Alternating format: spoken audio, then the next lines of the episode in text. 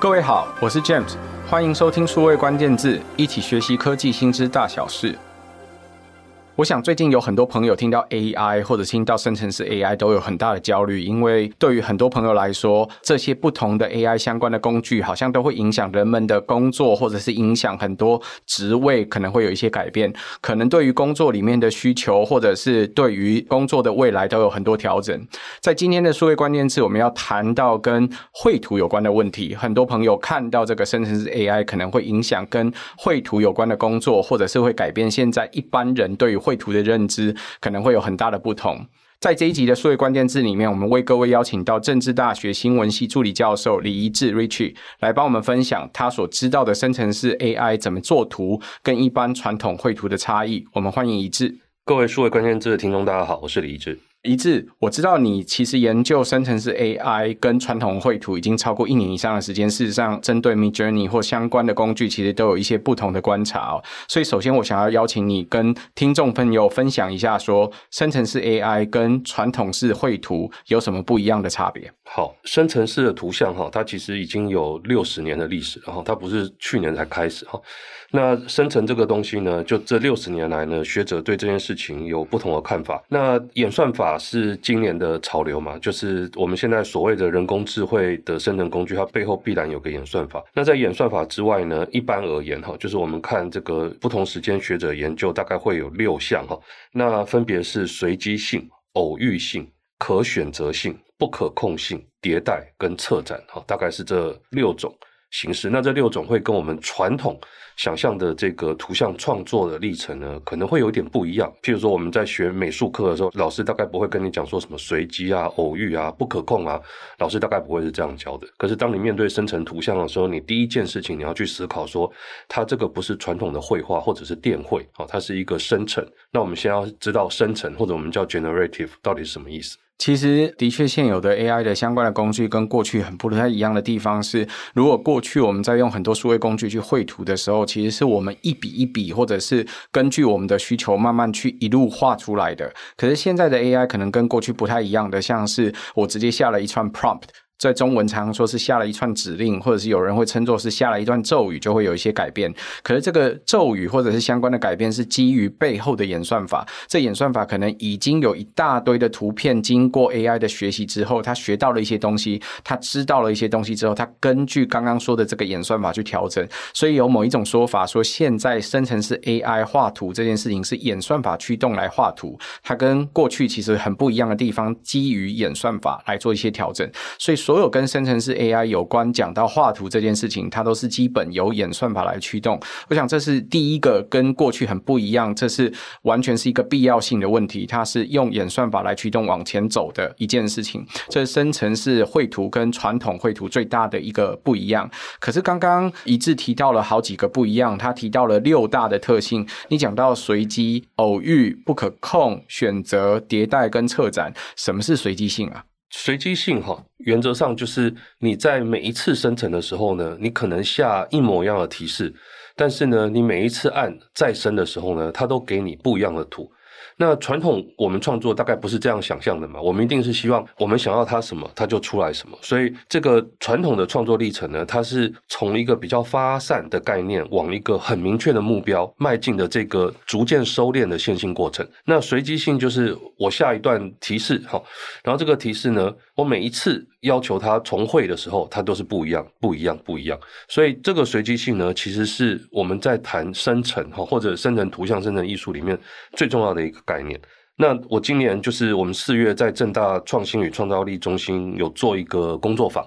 然后工作坊完了之后，我们有询问就是参加的学员，这六个特性里面呢，他认为哪一个是他最认同、最重要的？那有将近百分之七十都认为随机性是最重要哈，就是其中的第一名。所以其实某种程度来说，随机性就好像是我在丢骰子，其实每一次丢出来都像跟乱数一样，其实每一次都不太一样。可是这个随机性来说，对于很多人用生成式 AI，无论他用的是什么工具，都是第一项最重要的不同。那除了随机性之外，刚提到的偶遇性又是什么意思呢？这个偶遇性哈，它来自于一个英文哈，就是 serendipity。那这个偶遇性的意思呢，是我们在这个挑的过程中，或者我们在看图的过程中呢。会遇到一个状况，就是我们的想法可能哦，可能哦。第一个是我们能够完全挑到我们喜欢的图，或者是我们最终会发现这张图跟我原本的想法可能有一点不一样，但是呢，可能比我原本的想法更好。那这些呢，都叫偶遇，哈，也就是说，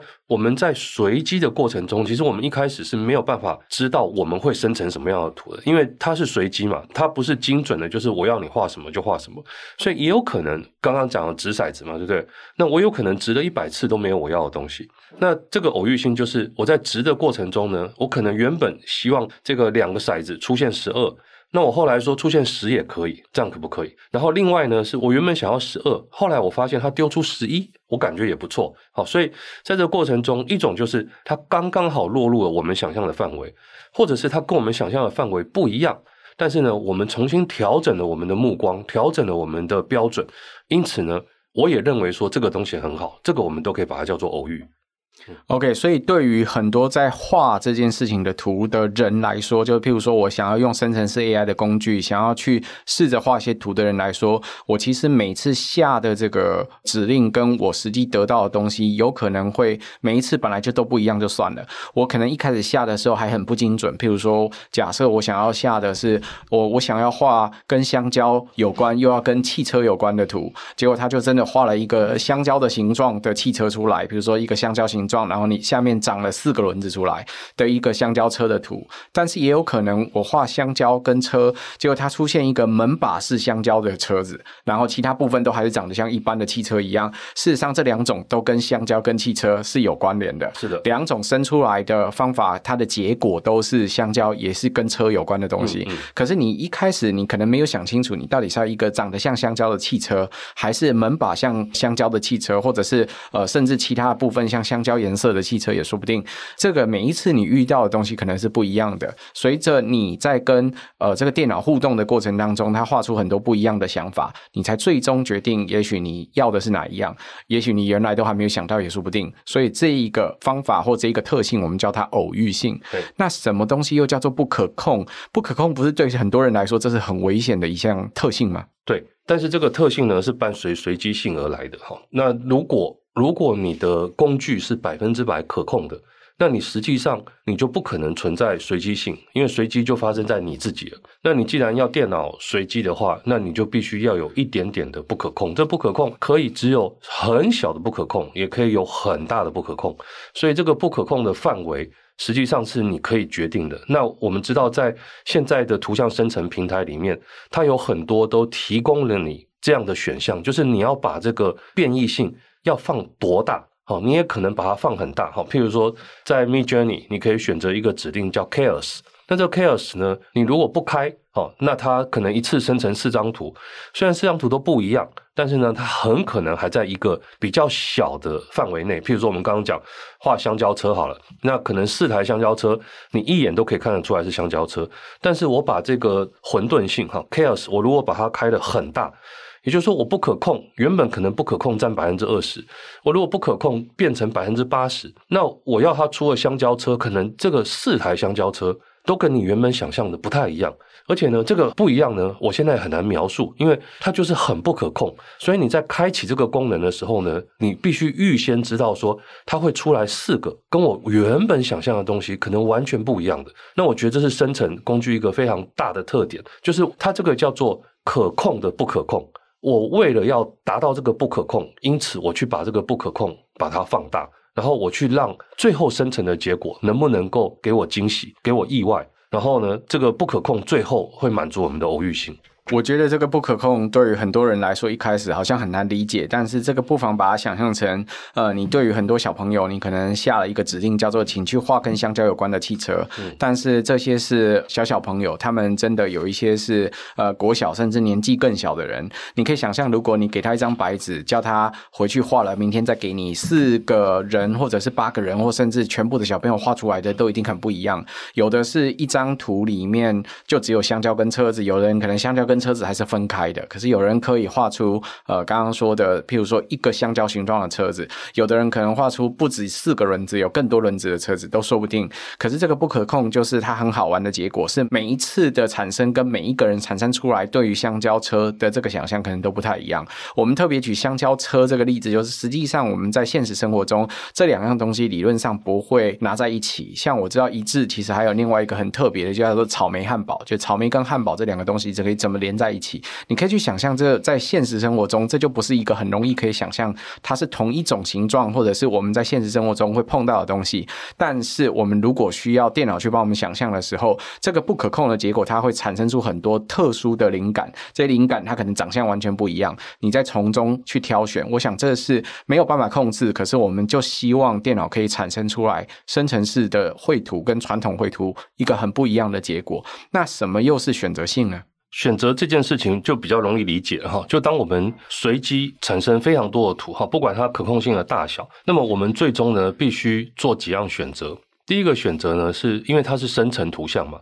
所以我们可以把每一张我们得到的图当成是下一个图像的草稿。所以假设我们很多工具它一口气它可以出四张，我要决定这四张里面的哪一张重新再往下变成草稿，那或者是我最后要决定哪一张作为我最终的成品是完稿。那所以这个叫选择。那我们在工作坊调查的结果就是有一半的人认为选择很重要。而且比较有趣的是，我们如果把这个参与的人分成两块，一块就是他原本就有美术设计背景哈，有学过的哈，跟没有的人哈，那我我们简单就把这两群人分为设计师跟非设计师。对于非设计师而言，选择非常的重要，因为他从不会到会，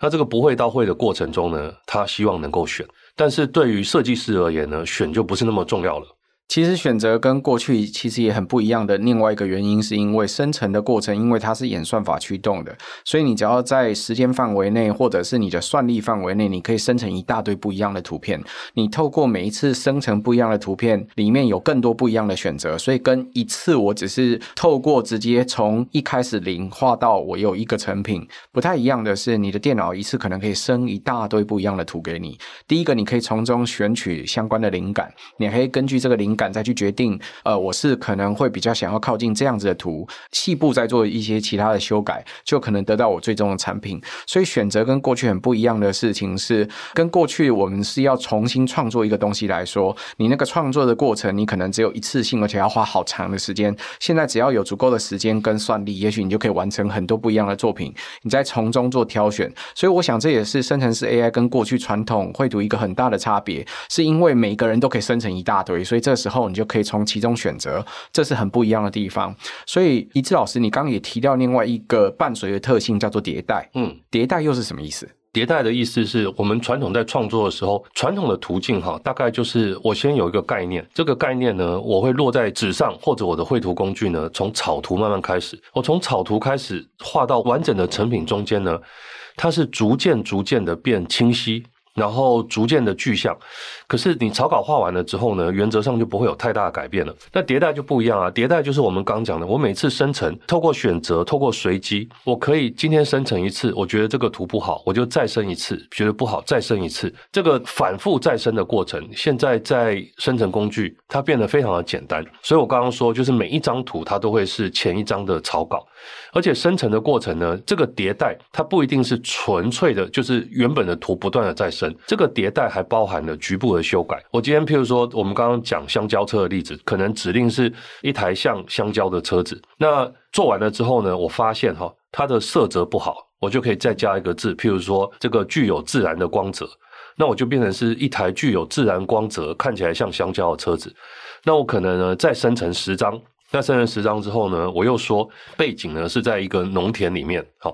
那我又可以再生成十张，所以这个迭代就是反复反复往里面加东西。那那这个做法就跟传统的绘画不太一样。传统你大概很难想象，就是哦，我做一个东西会反复做十次、二十次，甚至一百次、一千次这样。迭代的确，我们平常常用这个字眼，如果在中文里面，可能常用的其中一种方法是跟软体或数位工作方法有关。尤其是现在各位如果在呃练习工作方法的其中一段是先求有再求好，就是我们希望先把东西给做出来，然后每一次学到的呃成功的部分，或者是我们要改进加强的部分，经过讨论之后，我们再不断的去进行，在每一个迭代的时间点重新去 run 一遍之后，把它做成功，然后再往更靠近。使用者需求，或者是更靠近市场所需求的东西去做它，这是传统我们常常在讲到呃敏捷工作方法或数位工作方法，尤其是现代呃工作运用的方法会讲到的迭代的其中一种可能性。但是事实上，在生成式 AI，我们现在看到的绘图可能也有类似的效果。在生成式 AI 生成式图片的过程当中，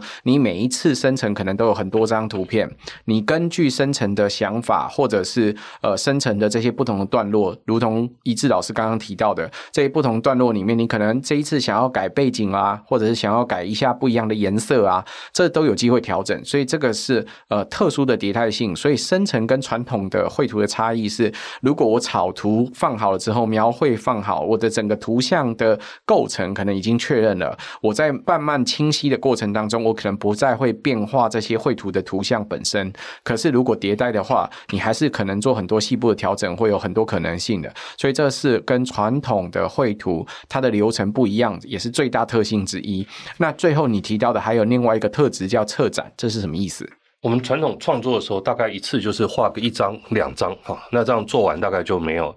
那策展呢，也是一个很重要的特性，而且这个是人工智慧生成图像之后才出现的新的生成的特性。因为我们可以大量的产生作品，因此我们就可以拿已经创造出来的图像很多张组成一个新的作品。那过去大概很难这样做，哈，就是你可能东西是拼凑的，但可能一部分自己做，一部分别人做的。那哈你现在就是可以不断的拿你做完的东西去策展。而且生成图像它还有一个非常非常非常特别的地方，是因为传统大部分的人做设计创作的时候，他很少是为了乐趣而做。我们很少很少，就偶尔会有看到朋友今天他用传统的水墨啊、纸笔啊、油画啊、水彩画了一幅画贴到 Facebook 上面。那他可能今天贴了一篇，下一篇就一个礼拜之后了。那现在生成图像它有个最大的特点是。一般人因为他可以接触到这个工具，所以你就会发现，他可以在很短的期间内，就像我们一般使用社群媒体贴文一样，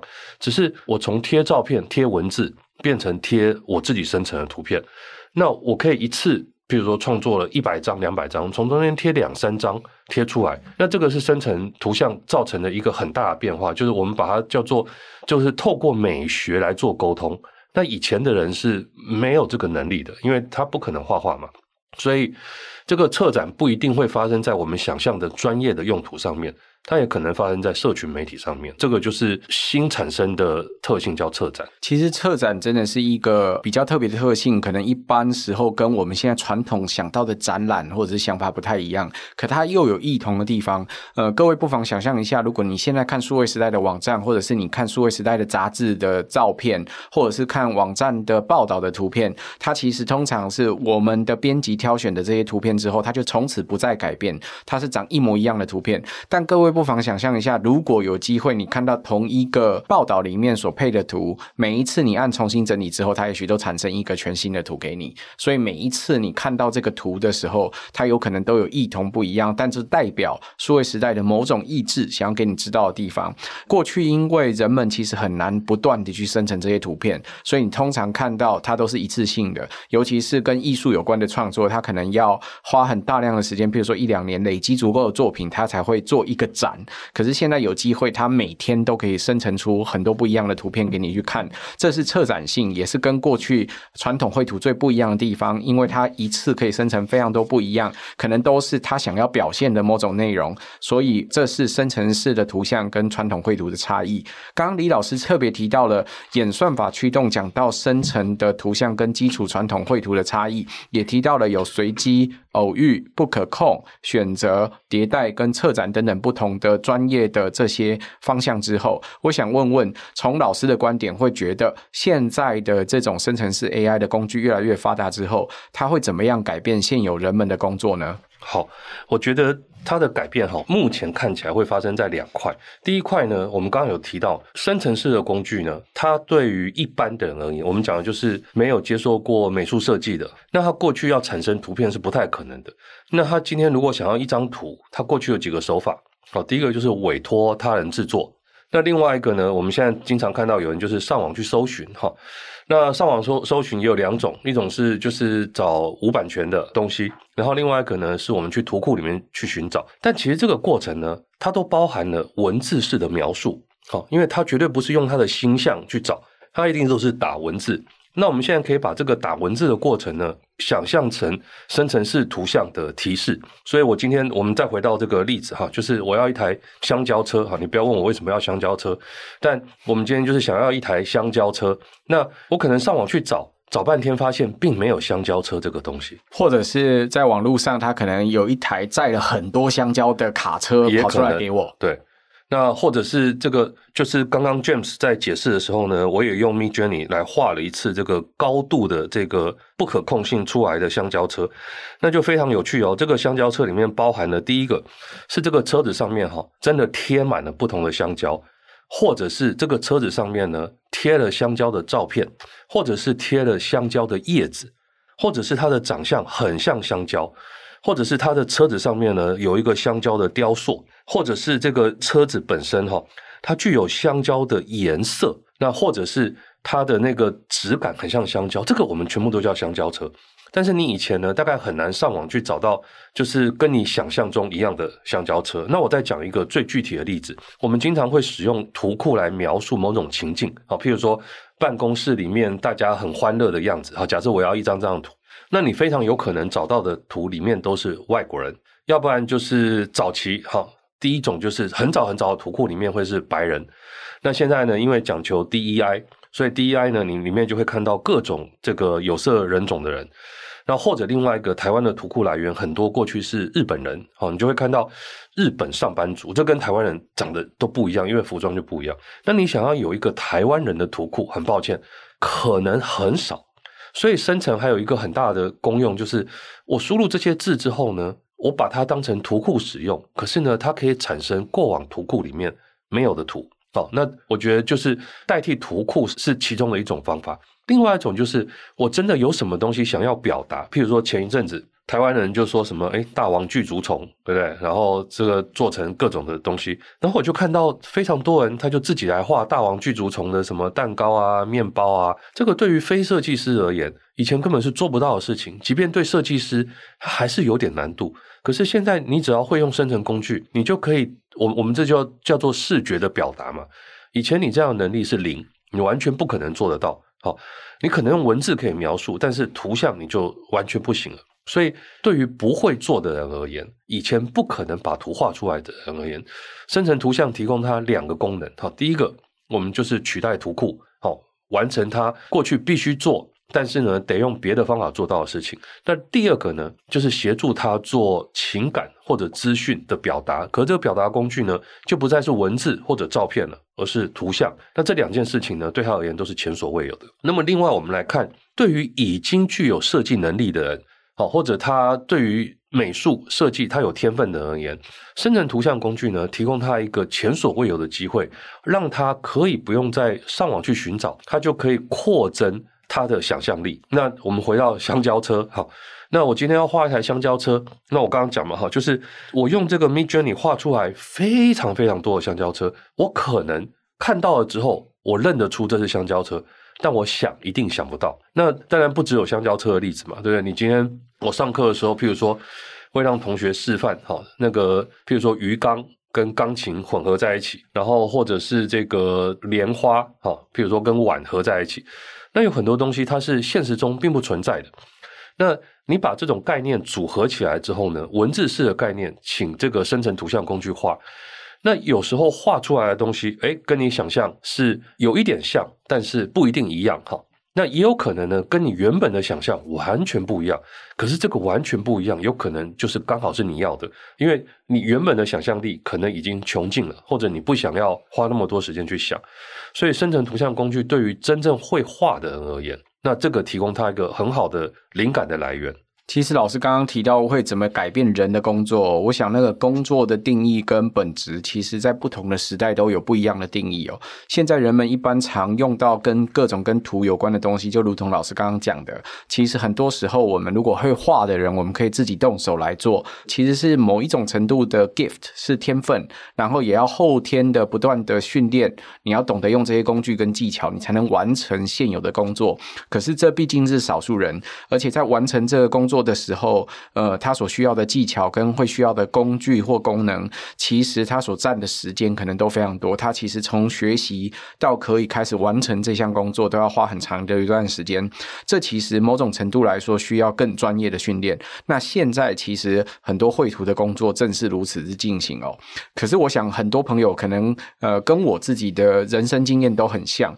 我们的生命经验里面，可能我们其实不是那么会画图。你要我构图，偶尔我可以。用文字去描述某些构图出来，可是详细我需要什么，我没有办法做得非常好，所以我需要可能譬如说一种方法是我可以跟设计或者是美术去协作，透过我跟他沟通，我想要一个什么样的成品，或我一个什么样的风格，然后跟他不断的去沟通之后，画出我最后要的成品。那另外一种选择也是我们现在工作常用的，是先去网络上搜寻，或者是去找相关的图库，图库尤其对我们公司或者是对很多公司来说都很重要，因为它。牵涉到版权的问题，所以很多时候我们必须靠这样去进行。可是现在，也许我不管是会做图还是不会做图，我都可以透过生成式 AI 的工具来完成。所以，对于完全不会做的人来说，这时候我下的这些指令，很像是我能够去图库里面找到我原本没能够找到的这些图。所以，生成的时候，它每次生成出来的不精准、不可控制，甚至选择会是我很重要的其中一部分。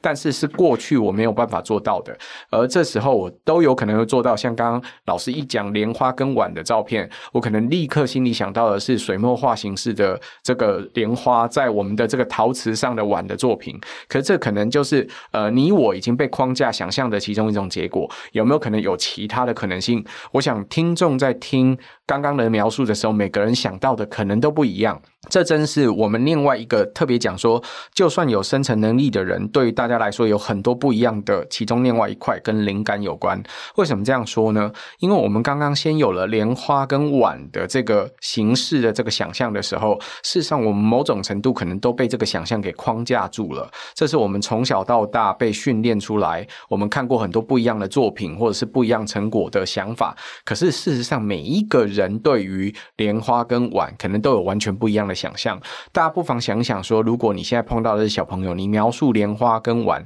除了要让他看过莲花长什么样子，看过碗长什么样子，每一个小朋友他所画出来的可能性其实都完全不一样。或者像刚刚我们提到香蕉跟汽车的例子一样，每一个人香蕉、汽车的想象完全都不一样。这时候你会发现，因为电脑可以一次画出一大堆都不一样的图，它会有各种不同的想象力，全部都会跑出来。所以有时候我我们假设特别今天没有灵感的时候，电脑反而可以跑出一大堆我想都没有想过，我也不想花脑力去思考的问题，它可以想出很多不同的可能性来。所以，另外对于很多有生成能力的人来说，他也是需要这些不同的灵感或提案的。这时候，电脑可能可以帮助你，所以它也会改变这些人的工作。对于灵感或对于想象力会更展开，我们有机会做到更不一样的事情。所以，我想它改变现有人们的工作，不会只是从工作怎么取代，或者是怎么去改变去想。大家不妨把它想象对所有人来说，可能都会有很大不一样的改变。那我也想问问老师，老师既然研究过像 Midjourney、Bing 的 Create，或甚至很多不同的工具，那可能本质上还有叫 d a l l 一啊等等不同的框架。对老师来说，老师现在会建议大家怎么挑选这些不同的生成式 AI 来绘图的工具呢？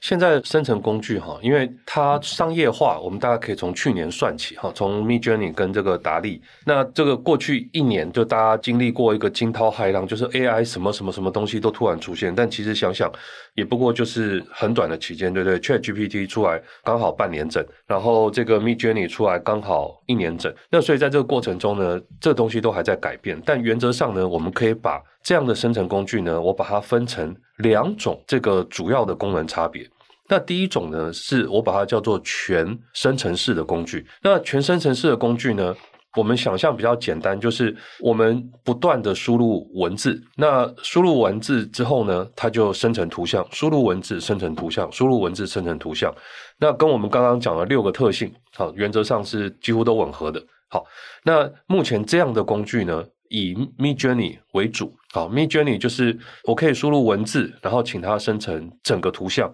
那当然，在生成文字的过程中，我们也可以做一点局部的修改，哈，譬如说增加这个变异性，然后可能我们可以剔除掉一些字，但原则上我就是文字，哈，我就不断的文字文字，然后修改的时候呢，我是修改我的文字，然后再去达到我的图。那我把这个过程呢当成是哈，就是我们可以用另外一个方法想整篇草稿的模式，好，我就是每一次不断的去修改我的草稿，但是呢，这个草稿每次修改我就完成一张图。那另外一种常见的这个新的功能呢，我们把它叫做局部的生成。那局部的生成呢，现在越来越多新出来的这些工具呢，都包含了这样的功能。哈，譬如说一开始跟 Midjourney 竞争的这个达利 Two，然后 Playground AI 跟 Leonardo AI，那它都提供了局部的功能。那这些局部功能呢，他们现在大概统一都会把它叫做画布功能。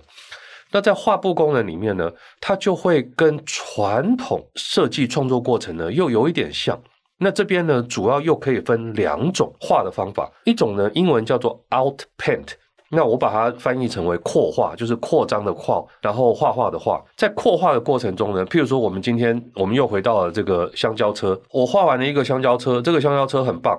但是呢，我希望在香蕉车的这个右边，我要再放两个小朋友。那这个时候呢，我如果在传统的模式，哈，就是全面生成模式，我就必须说两个小朋友在看香蕉车。那这个时候哈，会出现一个很大的问题，就是这个两个小朋友跟香蕉车呢，因为它是距离很遥远的概念，有可能图像生成工具生成的不好，那你就要花非常多的时间去控制那个两个小朋友，而且你希望两个小朋友出现在右边，很抱歉哦，它不一定能够一直出现在右边。再来，这个两个小朋友哈，他又会受到香蕉车的影响，所以你希望小朋友呢穿着绿色的衣服好了，很抱歉哦，它会一直变成黄色的。好，那你希望它变成红色的，搞不好那个香蕉就变红了。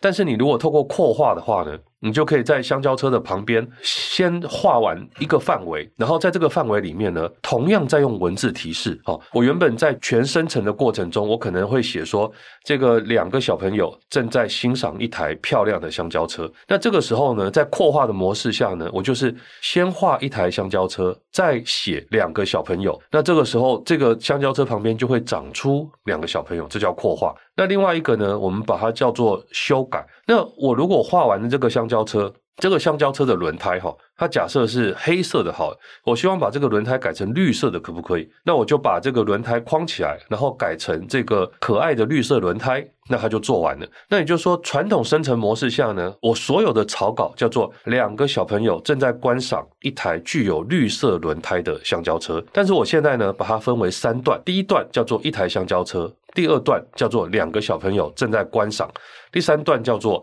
有着可爱的绿色轮胎。所以这两个方法我都拥有所谓的草稿，可这个草稿呢，在全生成模式，我要必须把我的草稿全部喂进去。那因为它是随机乱数不可控，所以你的描述越多的时候，就物件越多，你就越难达到你想要的目标。但是我如果可以局部的生成的话，因为每一个物件都好控制。那我就可以透过扩画跟修改的方式，得到更贴近我的作品。那所以我们可以预见，就是在未来的一段期间，这两种模式呢，大致上都会占有部分的市场。就是很多人他还是习惯这个整幅全部的生成，那全部的生成画面比较稳定嘛，它整个画面都很和谐。那这个局部的生成就牵扯到我们传统所谓的美感。因为我今天要在香蕉旁边再画一个小朋友，这个小朋友呢，有可能我就控制的不好，对不对？然后这个小朋友呢，也可能有大有小，好，然后他看的方向呢也不对，哈，因为一次生成他会帮你把所有细节都控好，那局部生成呢，你就真的要有自己的想法。那你想要在画面里面，这个可可能各位听众美术能力比我好，但像我这种不好的，就会开始在这个画面上面加太阳、加云，对不对？背后加房子。就越弄越丑也是有可能的，就是当你越趋近这个传统绘画的过程，那越有可能你就被迫展现或者暴露你原本的不足。好，所以现在会有这两种方式刚刚李老师描述到的工具的不同，对于很多朋友来说，他一开始有点难以想象或理解，但其实它会更靠近跟人有关。第一种叫做全生成的这个不同的工具，全生成的工具，大家不妨想象一样，我们刚刚一样要讲香蕉车的这个例子来说好了。呃，你可能是先请电脑画出一大堆不一样香蕉车的例子，然后从这中间再挑出你真正要的那个香蕉车的形状。OK，我们画出来了，我们也找到了我们想要香蕉车的类型，在紧接。接着，在这个香蕉车，它是主体，可是周遭我们可能还要加一些东西，可能有两个不一样的改变，一个是会有两个小朋友要看一台香蕉车。大家在听这个香蕉车的这个描述的时候，香蕉车有可能在实体的世界里面，它是跟模型的玩具车一样的大小，所以它事实上是一台特殊的模型车，它很小一台。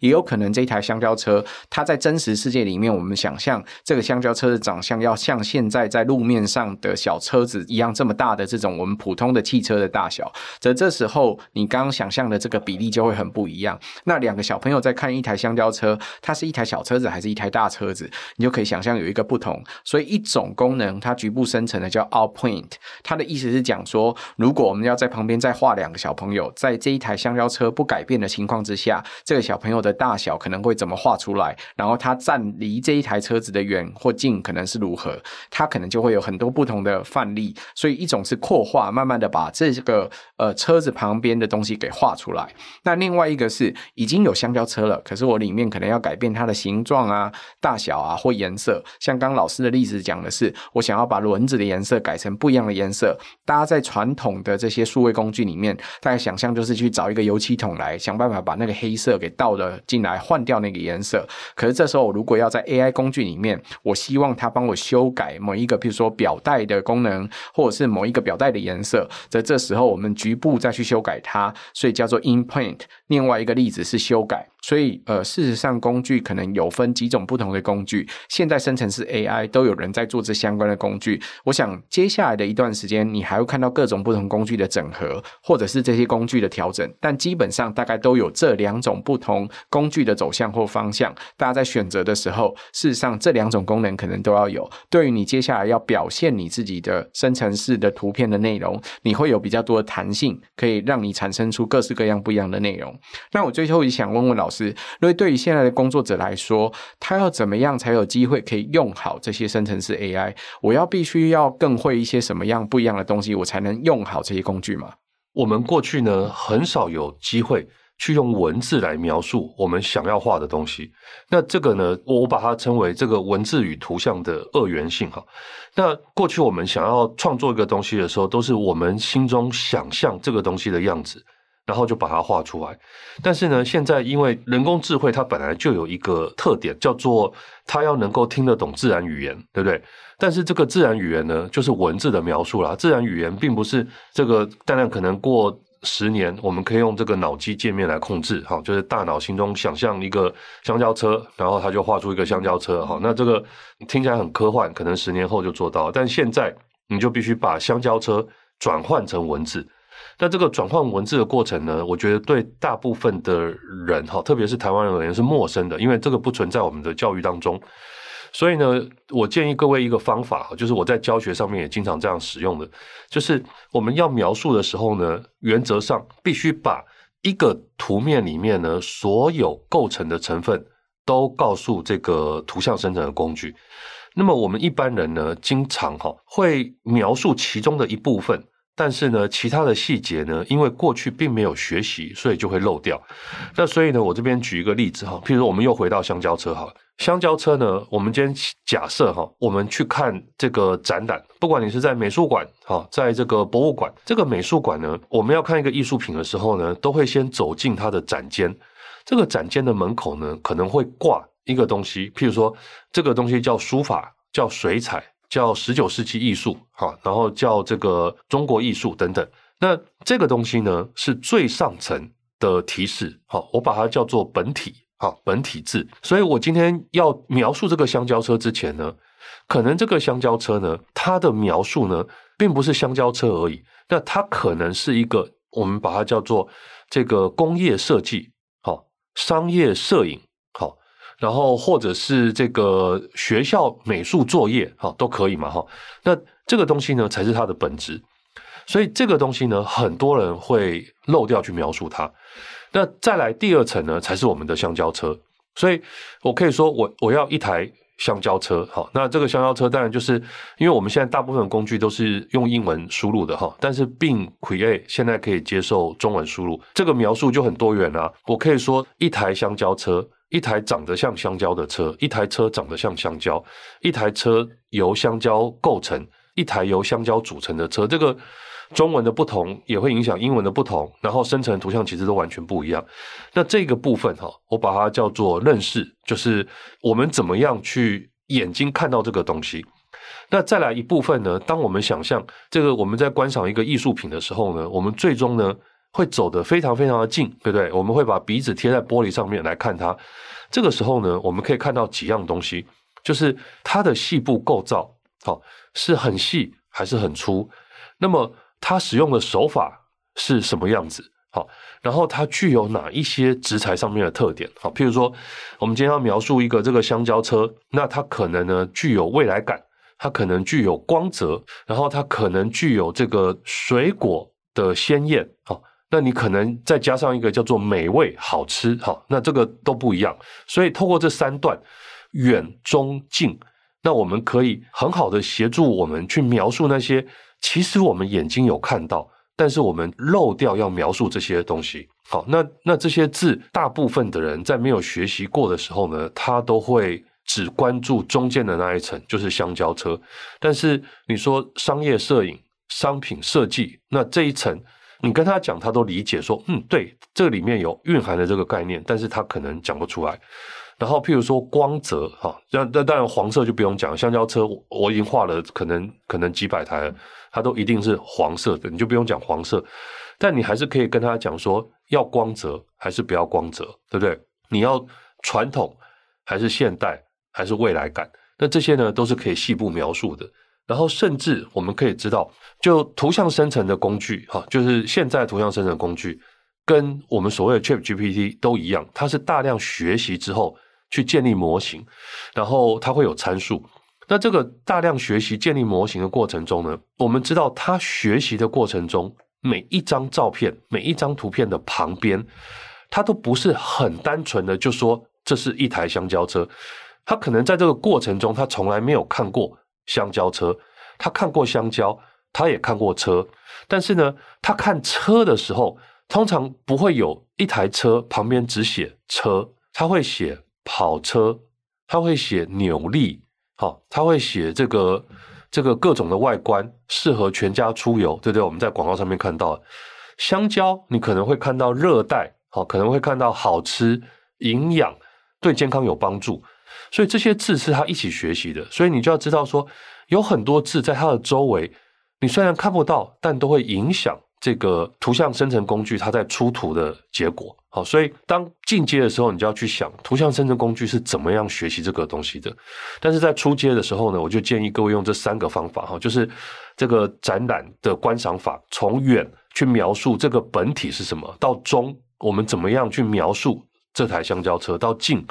这香蕉车具有什么样的光泽，哈，什么样的细节。那你在这个部分呢，再做描述。透过这三段描述，我们大致上就可以把我们想要描述的，以及我们可能漏掉但是必须描述的东西，把它描述出来。那这个方法，不管对这个有设计经验的人，或者对没有设计经验的人，我的教学的经验是都有帮助。老师告诉大家说，要怎么样做好这些图的工具，其实跟过去有点不一样。因为现在大家所知道的这些 AI 生成图的工具，大部分其实都是用文字来控制。大家不妨想象一下，这些文字来控制的这些工具，当初它是怎么训练出来的？它是让电脑看了一大堆经过文字的描述所说出来的这些不同的图片，让它理解了一大堆图片之后，它知道跟掌握了这些概念之后，它才有机会可以生成的。所以它刚好是。两种东西的结合，一种东西叫文字，一种东西叫图像创作。所以这个文字跟图像创作比过去对语言的要求或者是掌握都会更重要，因为它是先把图像翻成语言。大家不妨想象一下说，说我要教会很多呃 AI 真正学会这个图可能是什么，我必须有一大堆不一样的图像，每张图像旁边都要有这个描述这个图像相关的文字，有一大堆的东西喂进去给 AI，让 AI 学这个图像是。制些什么，然后再从语言去想象图。也就是说，我们实际上生成这些图片的时候，我们是下了一段指令，然后根据这段指令，这个 AI 花了很多时间的演算，去生成很多不一样的图片，再让我们中其中去做选择。所以从语言再转成图像的过程，它有大量的图像需要去训练，然后再透过文字去生成一大堆不一样的图像。所以老师刚刚提醒大家，因为这个是用文字来控制生成图像的过程里面，你可能要更多的训练是去描述你所需要的图像可能有哪些特征。老师也建议大家掌握这些文字的时候，可能有三种不一样的想象要去想：远、中、近。远是大概要先去想象你所需要的这个图有什么样不一样的这些流派，或者是所要的图，它可能有什么基本的元素。那可能是水墨画啦，可能是水彩画啦。你可以用这样子的描述，先去告诉电脑说，你要画一张用水彩画画出来的什么样的相交车的图片。这是第一个想象。中则是那个本体的这些呃描述，你要描述里面中间要有香蕉跟车的元素。所以中是我们最常见的。刚刚在一路提到的这个过程，要告诉你说，你要画一个香蕉车，这是中你所需要描述的这个可能性。那近呢，可能是跟形容特别有关。你的形容可能是譬如说具有光泽的，具有太阳照射的，具有什么样不同的特征。所以近是那些你真正要的描述，可能笔触是要用二 B 铅笔画的，还是要用细的素描的这个铅笔的笔触画出来的特征。你用近的不同的描述去描述出来，让它可以表现出来。所以远、中、近三个掌握文字去控制你的图片的结果，才会有很好的可能。今天很感谢李老师来帮我们分享跟 AI 创作图所需要的一些技能跟可能需要掌握的特性，很谢谢老师。哎，谢谢 James，也谢谢各位在线上的收听。如果可能，请多帮我们转发、宣传或点赞。我们下周再会，拜拜。哎，拜拜。